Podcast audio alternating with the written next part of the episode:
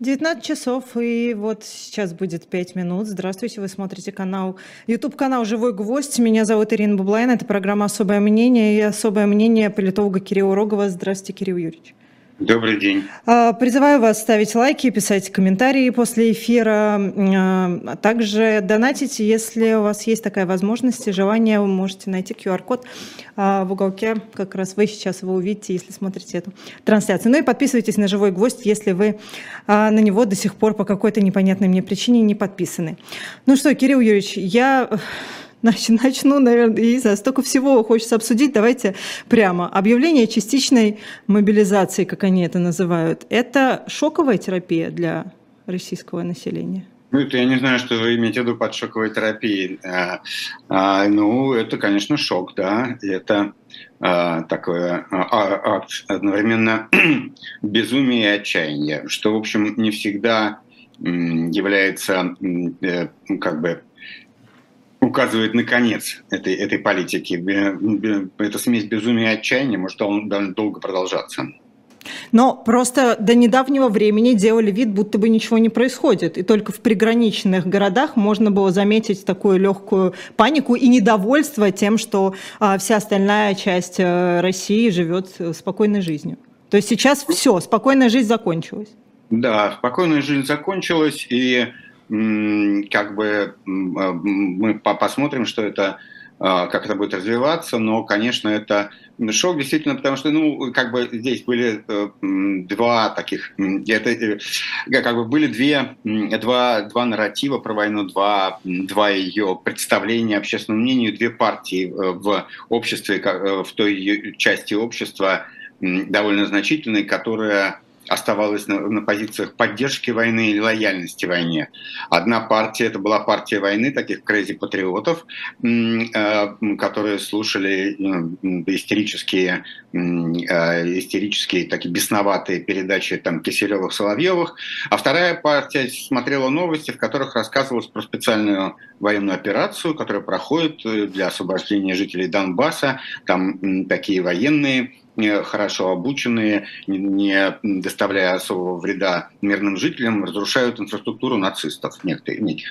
Ну и э, э, как бы сейчас по этой второй партии нанесен серьезный удар по ее позициям, потому что все это оказалось не так. Эта партия была лояльна войне на условиях того, что эта война вот такая вот какая-то где-то далекая, справедливая маленькая война. И э, обыватель, э, еще одна такая партия к, к ней примыкала, такого обывателя, который вообще, в общем, не верил ни во что в эту войну, но предпочитал с Путиным не связываться, с режимом не связываться и делать вид, что непонятно, кто прав, кто не виноват, моя дело сторона. Вот две последние партии, они значит, теперь находятся под атакой потому что Путин вступил в партию Киселевых-Соловьевых и, значит, э, теперь выступает за своим телешоу, а, в общем, мало отличающимся от их телешоу, также грозит ядерной дубинкой, также призывает на последний бой за свою родину. Э, ну, посмотрим, как это будет развиваться. Э, пока, ну, ну, посмотрим, как это будет развиваться. Но вообще это же довольно непопулярно, ну, по крайней мере, потому что это не непопулярное решение, и они оттягивают оттягивали этот момент. Почему они решили принять все-таки, почему они решили а, объявить мобилизацию сейчас именно? И вообще зачем им сейчас мобилизация? Ну да, действительно, здесь, э, как сказал один однажды милиция, э, полицейский, моей жене, она, она, он пришел к ней спрашивать, почему она ходила там на митинг, а, а она спросила его, где телефон, который, э, где велосипед, который у нее украли из подъезда, а, и о чем она написала заявление. На что полицейский сказал, да, вопросов больше, чем ответов. Так вот здесь тоже вопросов больше, чем ответов. Ну давайте разбираться. Давайте разбираться. Э, ну, я сказал, что это как бы такой акт безумия и отчаяния одновременно, потому что это отчаяние, а, потому что а, как бы у Кремля не было ответа на военное поражение в Харьковской области, и это поражение продемонстрировало, что он не может удерживать такие э, значительные территории, у него недостаточно войск, чтобы их защищать от э, возможных контратак украинской армии. Если перебросить в одно место, голяешь в другое место, и там, в общем, нету защиты, нет достаточного количества войск для этого. И это это еще как бы э, одна сторона дела. Вторая сторона дела, что те, кто находятся как э, в Донбассе и, ну, и в других оккупированных территориях, администрации и, и войска, которые там находятся, они тоже это поняли они тоже это поняли, что, что, здесь, что здесь нету достаточно сил, чтобы контролировать и удерживать эти территории. И это, как мне представляется, должно было создать такую э, атмосферу паники некоторой в войсках и в, и в этих в оккупационных администрациях. И Такая паника очень опасна, потому что она грозит обрушением фронта, как вот оно происходило, например, в Харьковской области, да, когда просто все бросают и бегут, да, потому что ну, а, они понимают, что у них есть недостаточно сил, и тогда зачем сейчас меня захватят в плен или убьют, надо, надо бежать. Это обрушение фронта, это очень опасная вещь для, э, для любой войсковой э, э, операции. Ну и, как я понимаю, вот как бы такой, такой реакции истерической реакцией на, это, на эту опасность и стало э, это обращение, это решение о мобилизации. Э, оно, почему это истерическая реакция? Потому что мы не очень понимаем, как вообще мобилизация чему бы то ни было поможет. Ну, чтобы собрать эти э, каких-то людей по военкоматы собрали, притащили куда-то, э, значит, заставили там хоть как-то обмундировать их и научиться чему-то, это как раз будет уже там, ну, не знаю, конец октября, начало ноября. Угу. А это момент, когда будет сильная распутица, такое предзимье, и война на, э, на, на полях, вот на земле, она будет затухать. И, собственно говоря, непонятно, что эти войска, вот эти новые новобранцы или старобранцы, что они там будут делать. Они там просто будут сидеть зиму. А, и в этом смысле действительно это как-то можно было мобилизацию эту проводить, как я и ждал, и предсказывал частичную мобилизацию проводить э, весной поздней, в начале лета, но сейчас как-то непонятно, в чем ее вот будет э, ну, перспектива, да, как, как это может работать, как это может сработать вообще в пользу фронту.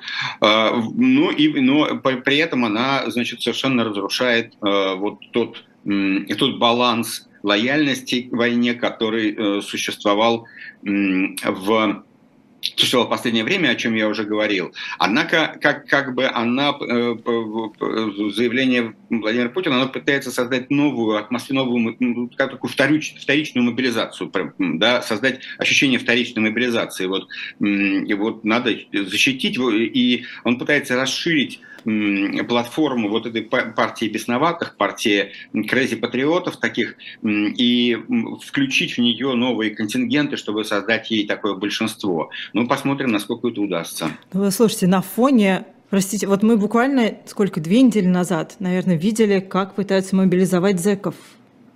Сейчас чуть ли не, ну, там, твоего соседа, твоего брата, твоего мужа заберут. Но это, как это вообще, ну они, они понимают, как это со стороны выглядит? Ну, они прекрасно, то есть они понимают, ну опять-таки, э, они, по всей видимости, э, Путин рассчитал, что у него нет выбора просто, да, ему надо что-то делать. Ему просто еще 300 тысяч, ну 300 тысяч это ну, довольно много. Это, это 300 тысяч довольно много, но их вряд ли соберут 300 тысяч. Э, но Здесь интересно, конечно, как это все будет происходить, потому что если представить себе, что даже там 70 тысяч за ближайшие две недели они призовут, а как-то я не, я вот не понимаю, судя по сообщениям, какие-то рандомные совершенно рассылаются повестки людям. А в метро раздают повестки? Uh, ну да, э, и это ну, некоторое безумие, не знаю, может быть, Э, Шойгу с генералами решили таким образом Путина свергнуть, э, вот устроив такое безумие, потому что, ну, представь себе, у них нету, просто даже нету ни амуниции, ни, ни инфраструктуры, куда этих людей деть, ни как их доставлять, где они будут, что, что, это, э, что это будет, что они там будут делать, а как, а как будет организован, например, офицерско-сержантский состав, он откуда возьмется, который будет у этих новых, новые, вот новую армию вы собираете, Новую армию собрать трудно, и это требует значительных вложений, организационной, ну, как бы организационной такой мобилизации и ресурсов. Но ничто не указывает э, на то, что э, российская армия, военные обладают вот потенциалом организационной мобилизации. А, и, ну да, и мы посмотрим, как это будет все развиваться. А почему тогда, на ваш взгляд, э, ну, то есть, если мы слушаем Владимира Путина, э, который говорит, что вот мы там должны защищать э, свои территории, да, что это все для защиты территорий, почему тогда, на ваш взгляд, объявлена мобилизация до проведения референдума? Ну, как бы это, э, ну, это такие уже мелочи на, на фоне довольно значительного сумасшествия всего. Э, это уже такие мелочи, эти нестыковки. Мы понимаем, что референдумы уже прошли э, в некотором смысле, да, но их, если их объявили, значит, они уже прошли. Если у вас референдум объявляют на послезавтра, то вы можете считать, что он уже прошел. Тут, тут нет небольшой разницы. Послезавтра его объявить, что он послезавтра проходит или что он уже прошел позавчера, это одно и то же. Они объявляют, что вот фактически он в одной части своей речи они объявляют, что он будет послезавтра, в другой части они имеют в виду, что он уже был позавчера. Ну, то есть это не имеет никакого значения, абсолютно ну, практически ничто уже не имеет никакого значения.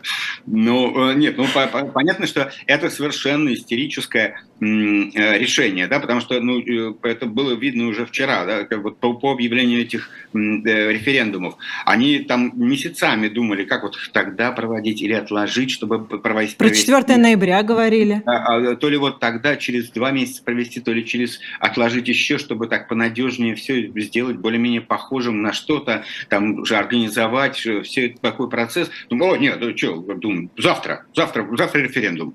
Все. Э, ну, это, это, это, это истерическое э, поведение э, человека, который не знает ответа. Он, он не знает ответа на, возникшую угрозу. Он хватает вот то, что видит. А, хорошо, он хватает то, что видит, но тем не менее они все-таки пытаются... За... Э, хорошо, тогда объясните мне, почему они пытаются хотя бы формально что-то соблюдать? Для чего? Для кого? Ну, э, надо соблюдать, надо хоть что-то соблюдать. Ну, так всегда делают. Сначала там ставят одну планку, потом спускаются на четыре ступеньки, потом еще на четыре ступеньки. То есть они не до конца оборзели? Ну, нет, они до конца оборзели, безусловно, потому что если ты назначаешь на послезавтра референдум, э, вдруг сегодня, то ты до конца оборзел. Но они не оборзели настолько, что сказать, что эти референдумы уже прошли. Вот это, это они не решили сделать. Хорошо, а как они будут, как они собираются это делать тогда? Потому что огромное количество людей не находится на местах, огромное количество людей, которые находятся в списках, вообще черт знает где находятся Нет, по миру. Никто, никто не собирается проводить референдумы. А, они назначены на определенные даты, э, результаты их уже известны, и никто их проводить не будет. Это некоторое историческое решение, надо объявить к 28 сентября, надо объявить это территорией России. Вот это, это идея, она в этом заключается. И ну, действительно, надо сказать, что в принципе для путинского планирования, вот, ну, если посмотреть на какие-то прошлые времена, все это не характерно. Это все-таки это все находится на какой-то новой стадии такого распада управленческого распада. Uh-huh. Это, это, это явные признаки управленческого распада. Если вы не можете спланировать, если вы не можете как бы, ну, какую-то придать видимость, какую-то организованность придать чему-то, если вы не знаете, зачем вы вот это сделано, что будет происходить завтра, как это будет работать, это, это, это вот такой некоторый знак э, управленческого распада, на мой взгляд. А что делать с людьми на этих территориях? Ну, то есть, понятно, мне примерно там Донбасс. А вот Херсонская область, там э, совсем другие настроения, нежели на Донбассе. Послушайте, а какие настроения? Это оккупированные территории, и там ничего не меняется. Вот там есть оккупационная администрация, и все. Просто в один... Просто день... в Херсонской области это, это, э, господи, эта администрация меняется постоянно, потому что погибает да, предыдущая. Погибает, да, предыдущая, да-да-да. Но и, э, значит, и меняется только то, что через 4 дня это объявят территорией России Путин. А, и И больше ничего там не произойдет, никакого референдума никто не собирается проводить. Просто у них нет персонала э, и технических средств, чтобы его провести. Да? У них нет бюллетеней, потому что нельзя напечатать за два дня бюллетени. Они врут, что у них все подготовлено. Просто им сказали, что 27 числа надо объявить, что референдум прошел. И все. Угу.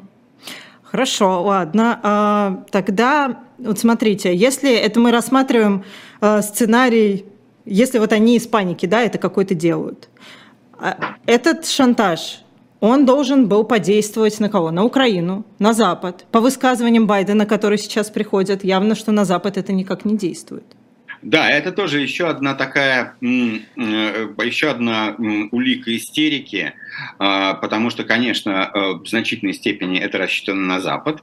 Это рассчитано на Запад, это рассчитано на то, чтобы испугать. Дело в том, что за последние месяцы, когда российская армия практически перестала наступать, когда стало ясно, что ее как бы, потенциал очень невысок, и э, за, за эти последние полтора-два месяца мы видим, что на Западе очень э, растет ну, растет, укрепляется э, такая поддержка Украины.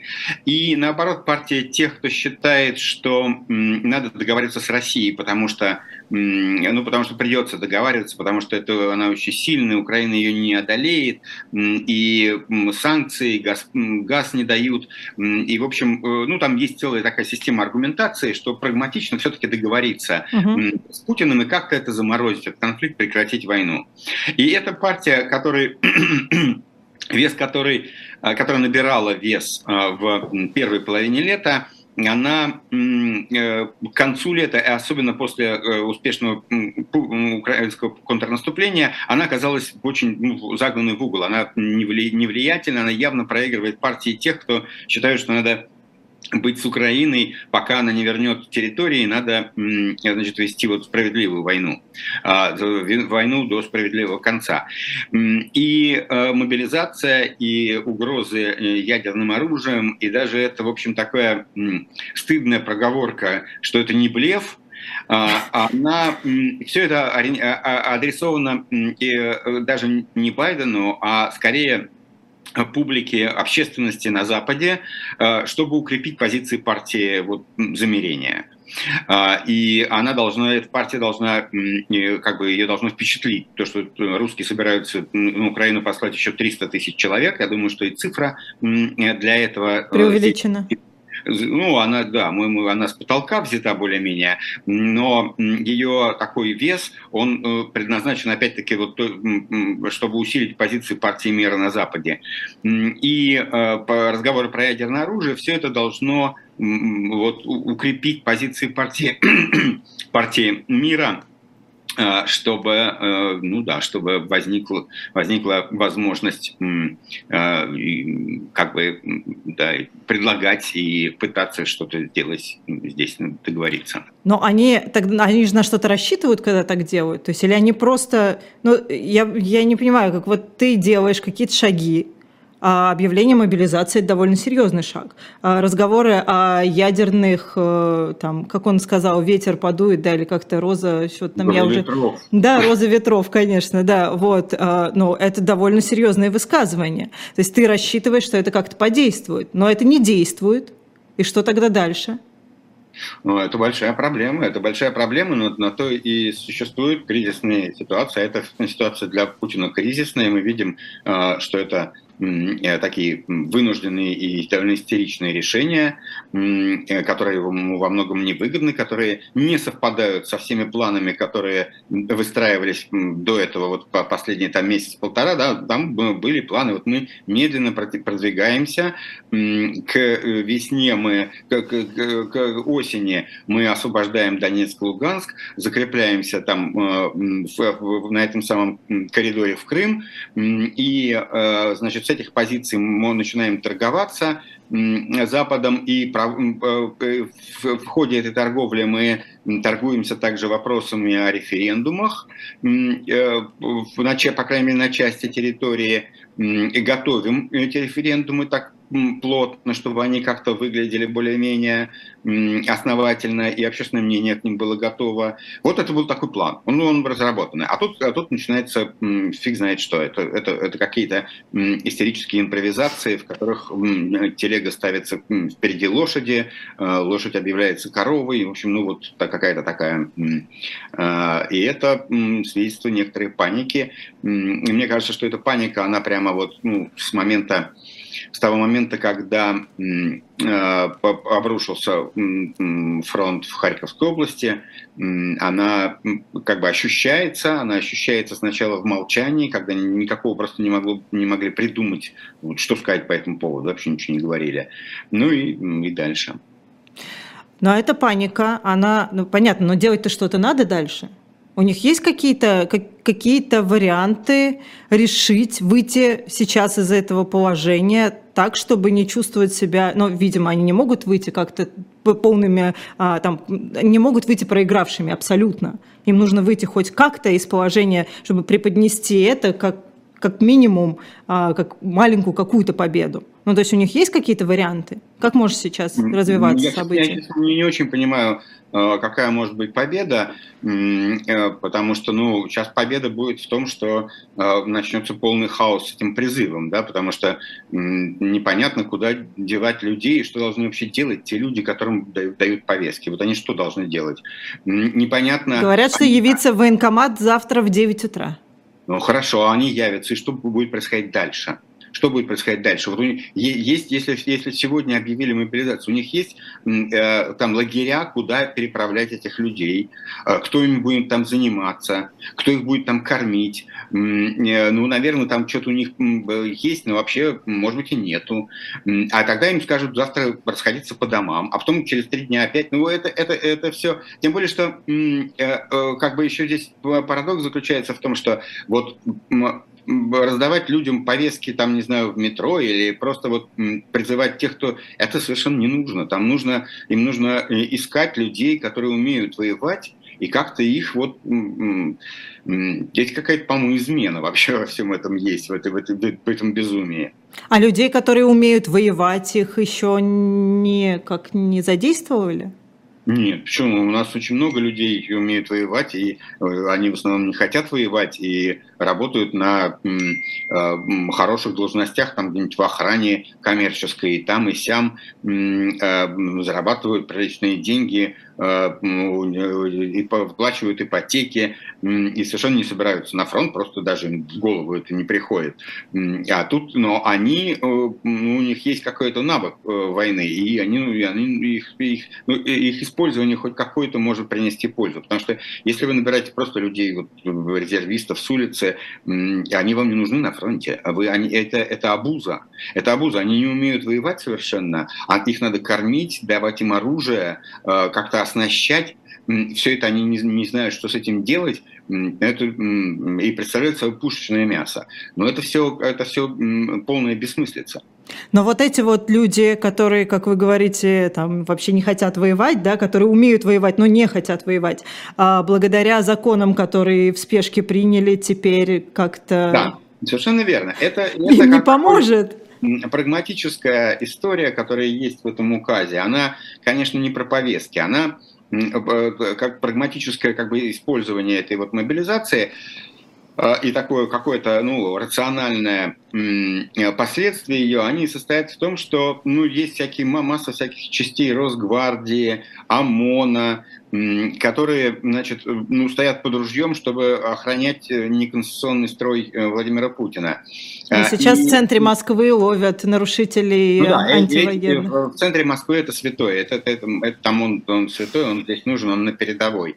А, но ну, не только, кстати, в Москве, в, в большом количестве В огромном количестве городов, да. Э, вот эти вот митинги, которые сейчас идут по, по многим городам и продолжаются, анти, против мобилизации или могилизации, как это объявлено, митинги против могилизации России, угу. они идут и разворачиваются, и хватают людей, э, но э, там этого ОМОНа полно, и вот этот ОМОН и какие-то части Росгвардии, их раньше надо было там ходить и вербовать, уговаривать, чтобы люди там подписывали контракт, ехали, а теперь можно прям берешь часть и отправляешь ее туда.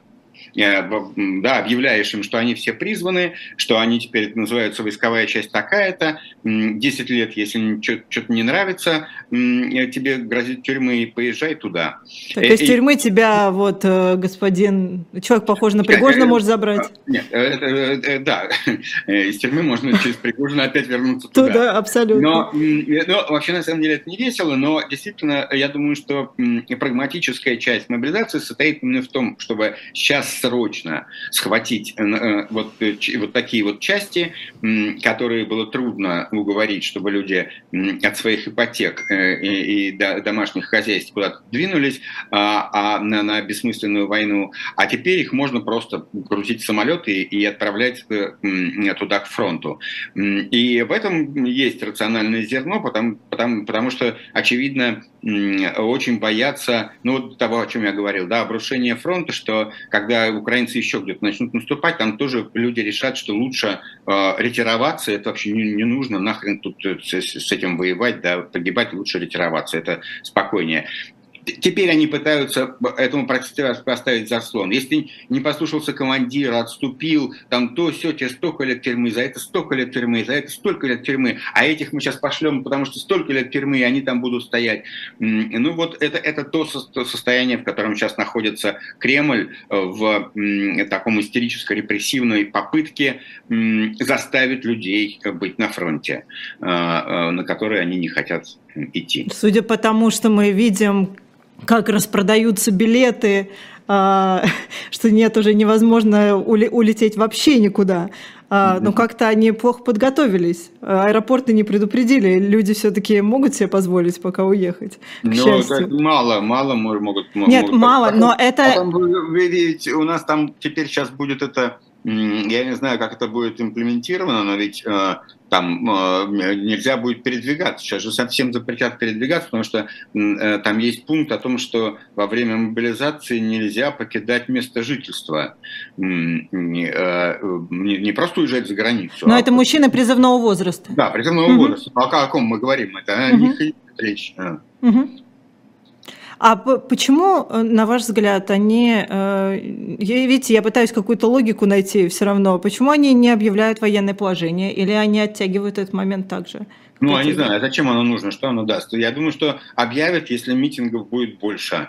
Э, если, если например, они не справятся с митинговой активностью, то они объявят военное положение, чтобы... Под, под... Но военное положение, как я понимаю, это закрытые границы? Ну, ну окей, закрытые границы не, не в чем смысл закрытых границ? Если я могу сегодня э, как бы всех э, мужчин э, призывного возраста останавливать на границе, зачем мне больше что закрывать?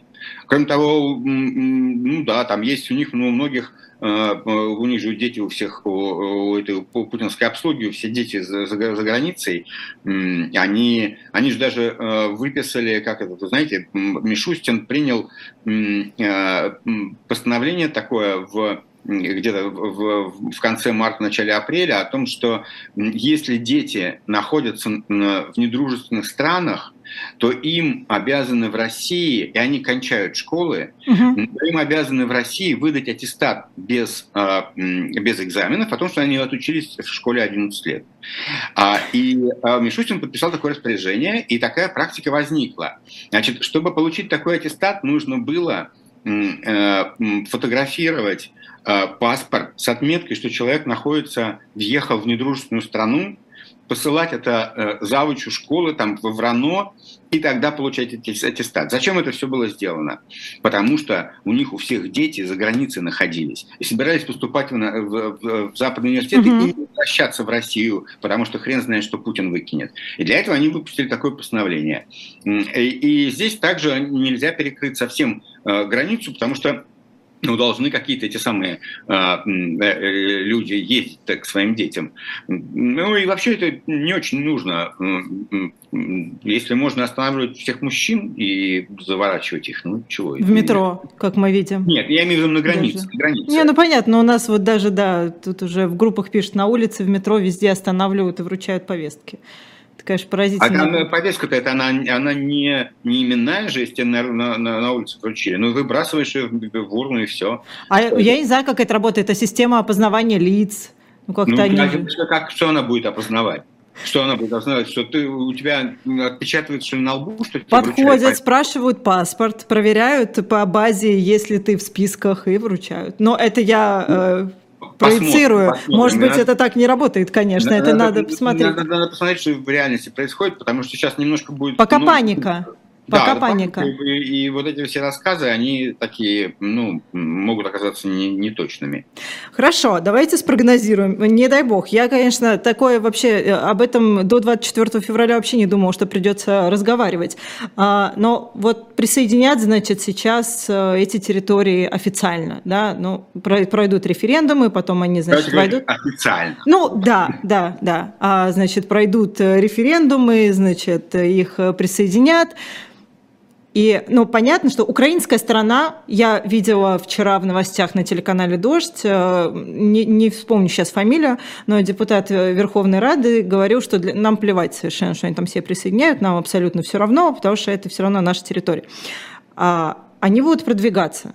То есть, соответственно, это уже будет, как российские власти будут считать, что это уже война с Россией идет. Соответственно, мы опять говорим о том, что если они в панике, если у них ничего не получается, что Путин, возможно, воспользуется ядерным оружием. Ну, видите, э, вопрос о ядерном оружии и угроза применения тактического ядерного оружия, они стоят на повестке этой войны э, и экспертных обсуждений возможных сценариев с первых дней. Все время, да, но никогда мы Когда... не были так близко, мне кажется. Когда Путин понес первое свое сокрушительное поражение, да, это было в первые дни войны, когда оказалось, что наступление на Киев у него заготовлено с парадной точки зрения, ну, парад в Киеве заготовлен, а вот войска совершенно не готовы к тому, что им надо воевать.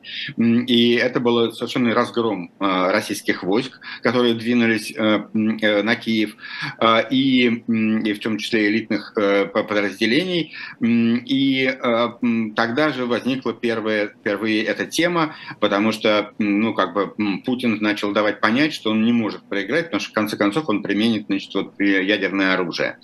И эта тема, она постоянно присутствует в, в экспертных обсуждениях. В последние недели и, эм, может быть, месяцы, последний месяц, и, и все увереннее э, эксперты западные говорят, военные, о том, что эта угроза не выглядит очень реалистичной.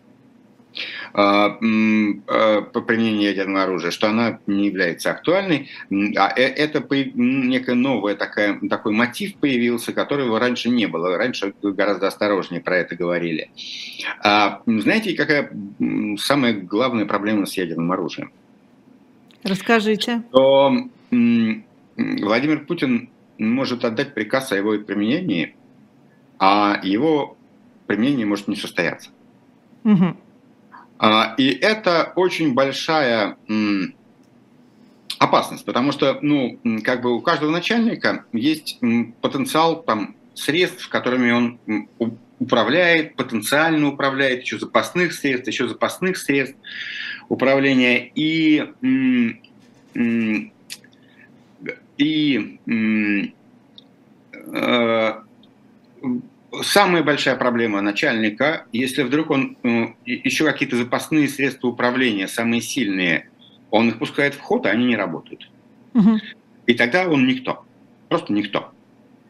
А, и э, опасность, что не все в руководстве России военном а, готовы отвечать за это безумие, готовы отвечать за те ошибки, которые Путин сделал, а, ввязавшись в эту войну, не подготовив, э, не, не, не, не, не зная, что у него не готово то, все для этой войны, не готовы средства, не, не понимая, как она будет развиваться. Не факт, что за эти ошибки э, собираются отвечать другие. И поэтому, когда э, как бы Путин говорит про ядерное оружие, мы должны понимать, что Э, вполне может сложиться ситуация, при которой этот козырь уже будет не в его руках. Э, и это будет зависеть от того, как развиваются события э, на фронте, в управлении, в экономике. Но это вы говорите уже про внутренний бунт. Ну да, да, А внутренний бунт это, э, что вы думаете, это далеко? А, мы прекрасно знаем, точно, доподлинно знаем, что, что э, российские генералы ездили по частям, которые по частям российской uh-huh. армии, которые находятся в Украине, а, э, значит, и пытались уговорить их идти в наступление, и они приезжали в части, окруженные спецназом потому что иначе было опасно, иначе бы их просто послали люди с автоматами. Это мы знаем вполне, ну, можем предположить, что много раз э, Владимир Путин требовал от армии более решительных наступлений, а армия не шла наступления. И э, это все, это, это не бунт, это, это, это э, обыденность управления. Обыденность управления, когда ну, люди на местах понимают, что то, им невыгодно категорически это делать, и они этого не делают. И, и поэтому э, там российское наступление было таким медленным продвижением российских войск последние месяцы. Не то, что жалели солдат, потому что солдаты не хотели идти под, э, под пули и э, ждали только, когда вот э, все будет расчищено впереди артиллерии, и не будет особого риска, и тогда они немножечко продвигались.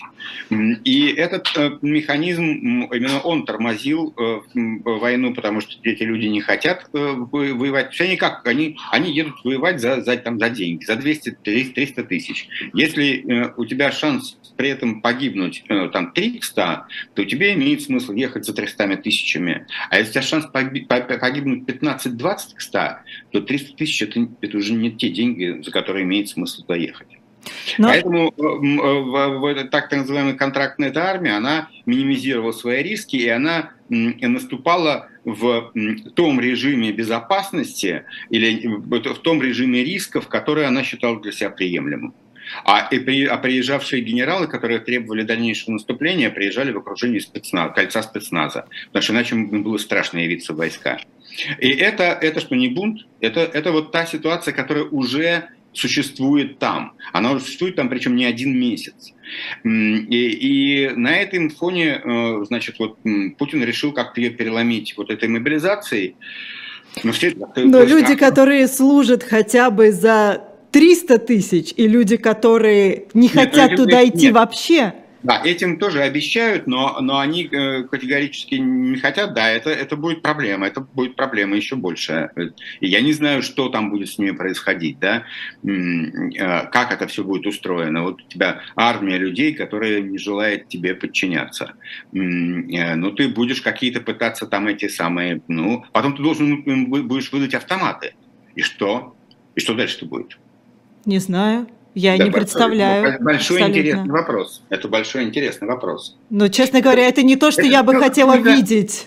Э, абсолютно. Это все какой-то 1916 год такой вот, да, а, полная какая-то, а, начинается полная, э, ну это не развал даже, а какая-то полная такая дезорганизация, немножко безумная какая-то череда действий, в которых вроде бы есть приказы, они вроде бы движутся, что-то происходит, но понятно, что все, кто в этом участвует, они не собираются в этом участвовать, они не хотят, чтобы это произошло, они хотят поскорее, они хотят выйти отсюда с минимальными потерями и ищут лазейки, куда, куда бы вот э, выскочить отсюда э, с, минимальными потерями для себя.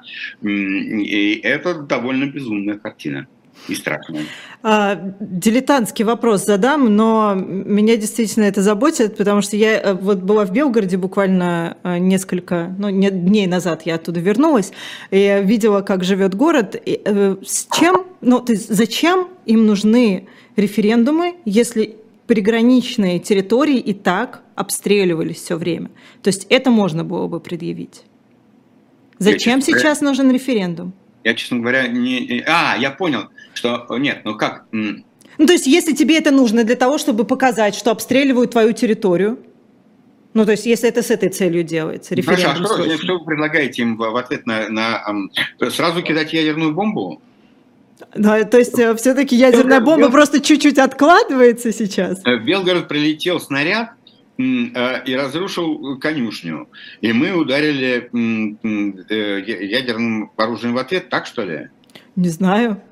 Ну, то есть это же как-то надо преподносить. То есть люди, которые там, они и так говорят, что по нам стреляют, то есть по селам. То есть и так они-то это знают. Ну, прежде, прежде всего, давайте все-таки говорить честно, там это минимальные. Минимально, безусловно. Это какие-то, ну, по, по, ну, да, стреляют и что? Ну, я, сейчас, я не понимаю вопрос. А я просто думаю, что это им нужно для формальности, что вот прилетело на территорию Российской Федерации. Ну, опять-таки, что делать дальше? Э, вопрос к вам. Вы э, дайте совет.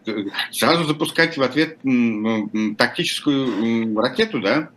Вы знаете, если меня туда посадить, я, мне кажется, решила бы быстрее, э, с минимальными потерями. Нет, конечно, конечно, это, это принятие в состав России этих территорий э, фиктивное э, и такое истерически организованное, э, оно, ну, опять-таки, это, это управленчески все страшно слабые решения, которые выглядят, ну, тоже такой паникой и истерикой. Да, такое, такие решения нельзя принимать, потому что ну, они, ну, они не подготовленные.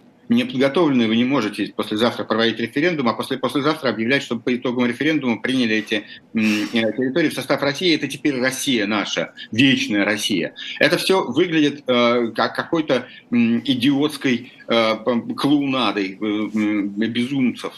И, и поэтому то здесь трудно искать э, логику. Это, это, это истерические решения, отражающие панич, панику, которая там есть. Но э, эта паника, она такая плохая паника, потому что это паника все-таки у людей, у которых еще потенциал есть, и в их руках находятся страшные рычаги.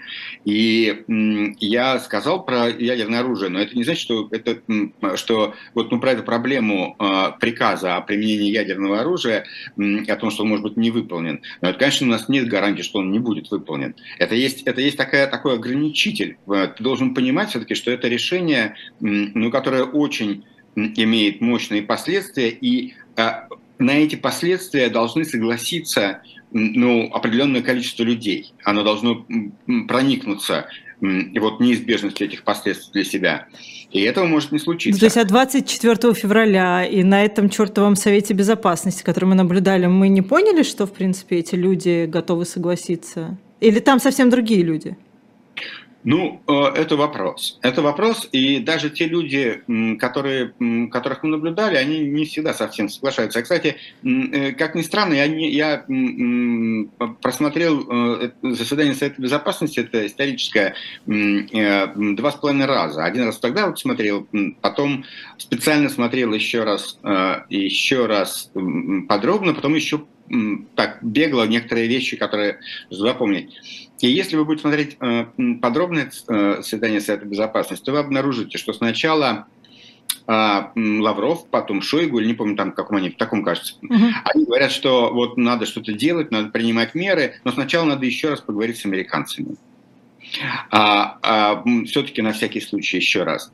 Потом выступает Патрушев, и он говорит, что очень надо принимать меры, но сначала мы, конечно, должны еще раз обсудить с американцами и попробовать их последний раз убедить. Потом выступает Нарышкин и говорит, что вот как, как Патрушев сказал, мы должны попробовать э, с американцами, и тут Путин срывается. Нет, даже Мишустин выступает, он говорит, как сказал Патрушев, надо сначала надо понимать. То есть на самом деле Патрушев, Мишустин, э, э, этот самый э, Нарышкин, Лавров и Шойгу говорят, что надо еще раз прежде поговорить. На Нарышкине Путин срывается, начинает его гнобить, Значит, а потом Лавров и Шойгу еще раз выступают и говорят, уже, уже не упоминают, что надо поговорить с американцами, а только что мы готовы ко всему. Поэтому на этом заседании Совета Безопасности на самом деле ключевые фигуры путинского кабинета выступали против того, чтобы вот, вот принимать прямо сразу это решение. А, но Путин э, их переломил, был против и Козак, он, правда, ему не дали договорить эту часть. Так что там, там было все, не, все непросто. И также непросто и сейчас э, в э, руководстве, я уверен, потому что есть интересы и есть ответственности, разные ответственности, и ответственности пытаются переложить друг на друга, и думаю, что это... И, и есть ощущение как бы ну, надвигающегося поражения. И, и в, этом, в этой ситуации все начинают, многие начинают себя вести непредсказуемым образом. А, Кирилл Юрьевич, а вы вдруг вы связываете как-то вот эти вот спешные решения с, наверное, я не знаю, можно ли так назвать неудачной поездкой, э, поездкой в Самарканд? Ну, э, видите, про поездку в Самарканд мы как бы знаем, нам намекнули из разных источников, хотя, в общем, их число невелико, про то, что ну, инди, индийский э, премьер точно был, э, высказал некоторое недовольство, и это предсказуемо. Якобы ну и так следовало как бы из ответа Путина, что м, прозвучали озабоченности со стороны Китая, м, хотя, ну, ну, мне трудно сказать, что там на самом деле происходило, м, э, но так или иначе это не отрезвило Путина, и он бы попытался переломить какое-то, переломить настроение, событийное настроение, переломить ход, ход неблагоприятный для него ход э, событий. Угу. Вот это, эта попытка переломить этот вот эту э, негативную инерцию, в которой он нес поражение на фронте, у него слабая была войска, которые слабо подчиняются, слабо управляются, и у него, значит, им недовольны те, кто могли бы хоть с ним, ну, как-то какое-то ему выражать сочувствие. Да там даже Такаев уже открыто просто показывает, что это, мы вообще не с вами. Такаев, да, Такаев э, давно это демонстрирует, ну. эту дистанцированность. Э, ну, про Китай это как некоторая такая новость и а, но да, наверное, наверное, в какой-то степени это тоже сыграло свою роль. Но я не думаю, что э, Китай, не говоря уже про Индию, очень приветствует намерение Путина э, использовать ядерное оружие. Э, и не думаю, что это добавит Путину каких-то очков, ну, но его положение на международной арене вообще отчаянно. Он не выглядит серьезным Э, человеком серьезным. Но это э, фотография, где Эрдоган просто как, э, не знаю, как самый главный там человек. Ну, ну, ну, фотография может быть такой, секой. Да и понятно, что можно, смотря с какой стороны снять. И как... Очевидно совершенно, что не только Эрдоган, там и другие лидеры, и, и Си, и, и, и Моди. Да. Они как бы они, они создали тот, тот уровень а, по отношению, по отношению к которому Путин оказался, ну, таким, не то что таким центральной фигурой, а наоборот, таким каким-то, ну, таким парнем, который, ну, так, ну, такой хулиган, да, двоечник какой-то хулиган, ходит э, здесь и, ну, и не очень серьезно, он как так себя ведет, ну, это как бы такой, у него, его, его роль оказалась не, не, не лидерской, не лидерской, очень не лидерской. А, и это, наверное, тоже ему было огорчительно. То есть я э, смотрю на происходящее, конечно, совсем не оптимистично уже довольно давно, но сейчас, ну, то есть хорошо, если еще плюс 300 человек, там 300 тысяч человек, а что потом? Еще плюс 300 человек? Или что? Э, пока, пока... Не, нет, никаких 30 человек, не, не, мне кажется, не сумеют собрать. И это все... Э, посмотрим, как будет развиваться. Еще сейчас будут э, отыгрывать назад, мне кажется. Это... Сейчас какое-то какое безумие и ну, посмотрим, как будут развиваться события. Давайте хорошо, не, ладно. Не хорошо, хорошо. А, у нас остается буквально 7 минут, я понимаю, что у нас такое монотемье получилось, да, но я вас спрошу все равно про ОДКБ немного. А, можно забыть уже про ОДКБ или нет? Или этот институт еще... Ну, я думаю, я думаю, что э, если говорить всерьез стратегически, то Путин проиграл практически все, за исключением своего внутриполитического положения, которое он сохраняет. Но, конечно, да, конечно, лидерские позиции России на постсоветском пространстве в том виде, в котором они были там 5-6 э, лет назад, они безвозвратно утрачены. А, совершенно безвозвратно утрачены, ну, потому что никто не, не будет сейчас делать ставку на Россию. Да, это страна, которая под очень мощными санкциями, которая ну, очень себя слабо проявила в этой войне. Она но она не может никому предоставить ничего, да, она, она вот Армении как бы обещала безопасность, но она не, вып не выполнила это обещание. Она сейчас не бросит... выполнила, потому что уже физически не может его выполнить. Ну, я бы, мне кажется, Или что Путин, политически Путин, не, не хотел. Путин не хотел, Путину это неинтересно, это как бы такое по, по, по партнерство и союзничество России с Арменией, это наследие такой 90-х годов и Ельцина, да, угу. когда это сформировалось. И, и для, для Путина она вообще не интересна.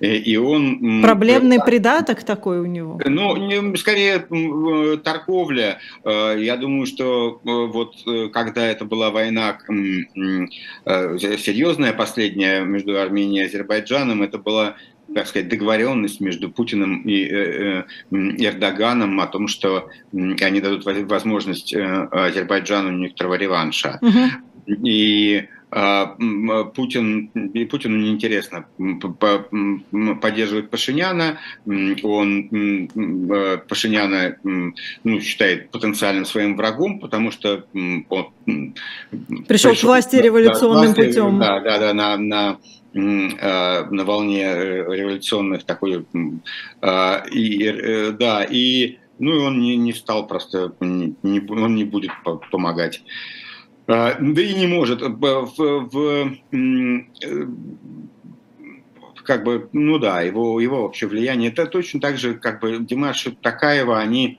э, ну, демонстрируют ну, такое изменение баланса сил и то, что и э, то, что да, даже вот этот вот эта помощь во время беспорядков и внутреннего, внутриэлитного конфликта в, в Казахстане в начале года, даже она не увеличила э, путинский капитал на этом месте, и Такаев э, спокойно дистанцируется от Путина, и значит там ничего не остается, да, потому что там другие страны, они тоже не, не, не очень... Ну, тут Таджикистан немножко зависит от России, угу. а Узбекистан и Туркмения давно держится в стороне, и таким образом утрачено. Казахстан был наиболее таким ясным союзником России в этом регионе, Назарбаевский.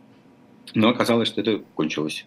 Ну, то есть казалось до недавнего времени, что Путин контролирует вроде как и Закавказье, и Среднюю Азию, но все, таких иллюзий больше ну, то есть этого больше нет. Ну, то есть есть, есть, э, есть русское влияние в Грузии, да, есть осторожность Армении, потому что все-таки ей, ну, она очень зависит от России в военном отношении. Э,